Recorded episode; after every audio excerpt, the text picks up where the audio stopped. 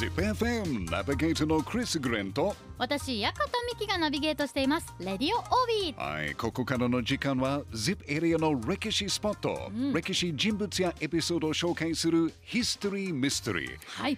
1575年6月28日は織田徳川連合軍対武田信玄の息子、勝頼との間で起きた長篠の戦いが起こった日ですよね。うん武田勝頼が三河を攻略するために、まずは豊橋市の吉田城を攻撃しましたが、なかなか落とすことはできなかったので。勝頼は作戦を変更し、はい吉田城から30キロ離れた長篠城を攻撃することにしました。うん。まあ、基本的に武田軍は安全な基地をゲットするために、はい城を占領する必要がありましたね。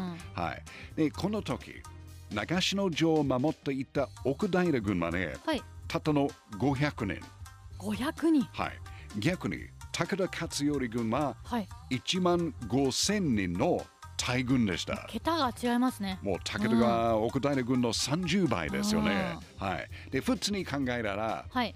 長篠城は簡単に落ちるはずですが、うん。奥平軍はねおよそ10日間頑張って城を守りました。10日間も？はい、すごい長かったですね。ただ援軍はなかなか来ないんですよねうん。しかもだんだん食べ物とか軍需品がなくなってうん。体力的に精神的にも限界が近づいてきました。あでその時ヒーローが現れます。ヒーローが。はい、それが鳥居スネーモンです。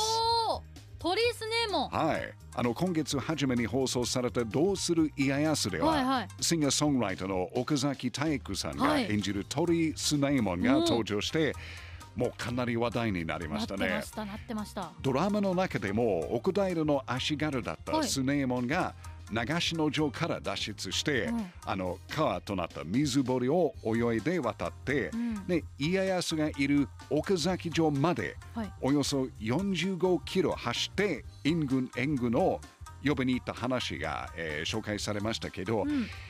実はねこの時城を抜き出したのは、はいスネーモンはだけでありませんでした。で、その大河ドラマのお話と、その実際のやつっていうのがまたちょっちょっとと違ったりす違うんでるんですかすよね。はい、あのストーリーもこの間大河ドラマも今言った通り、いつもスネーモンが一人ですけど、はい。実は違います。あ、そうなんだ。はい、えーこの時城を出し、えー抜き出したのは、はい。スネーモンだけじゃなくて、うん。鈴木金七郎っていう足軽も一緒でした。あのよく知られてるストーリーは、まあ、家康から援軍の約束をもらったスネーモンが、長篠城へ戻る途中、うん。城の近くで武田軍にあの捕まって、ん。ね、張り付きにされて、うん。で城にいる仲間たちに、はい。あの基本です基本的に援軍が来るぞとメッセージを送って殺さ,、えーで殺されるという話ですけど、えーもう少し裏話があります。はいはい。実はスネーモンと金七郎にはい。与えられたミッションは、うん。援軍が来るぞのメッセージを伝えるために、うん。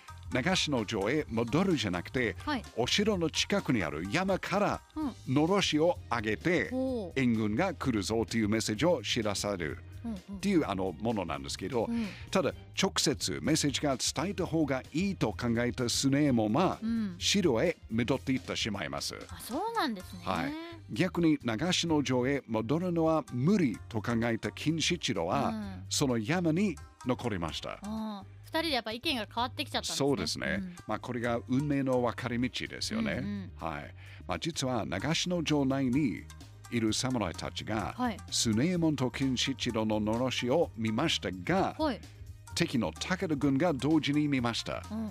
なので、なんか、不審者がいるかなと思ってぞ、そうです。こうして武田軍がちょっと注意して、そうするとスネーモンをはい。取られました。あはい。で、スネーモンが張り付きにされて殺,、うんえー殺されてしまいましたあ。が、金七郎は生き残り、うん。で彼は長篠の戦いに参加して、うん。でその後は農民として暮らしたと言われてます。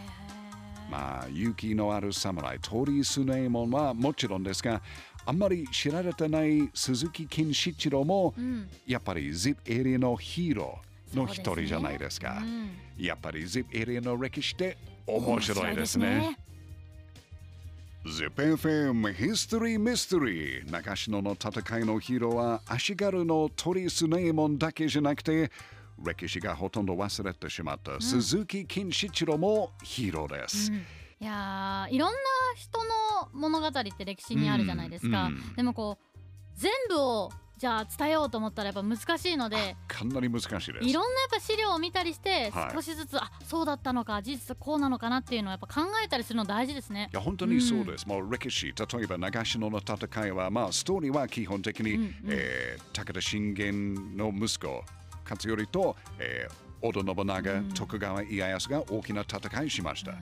なぜ誰が参加していた、うんどうなってなぜそういう状態になったかということを考えると大きなストーリーになります。いろんなそういう人物とかのこううん。バックボーンとか見るとやっぱ、はい。なんであののろしがはいっていうのをまた知ると変わってきますねこう、うん。捉え方とかも。そう、たくさん面白い裏話がありますね。うん。今週もたくさん学べました。うん。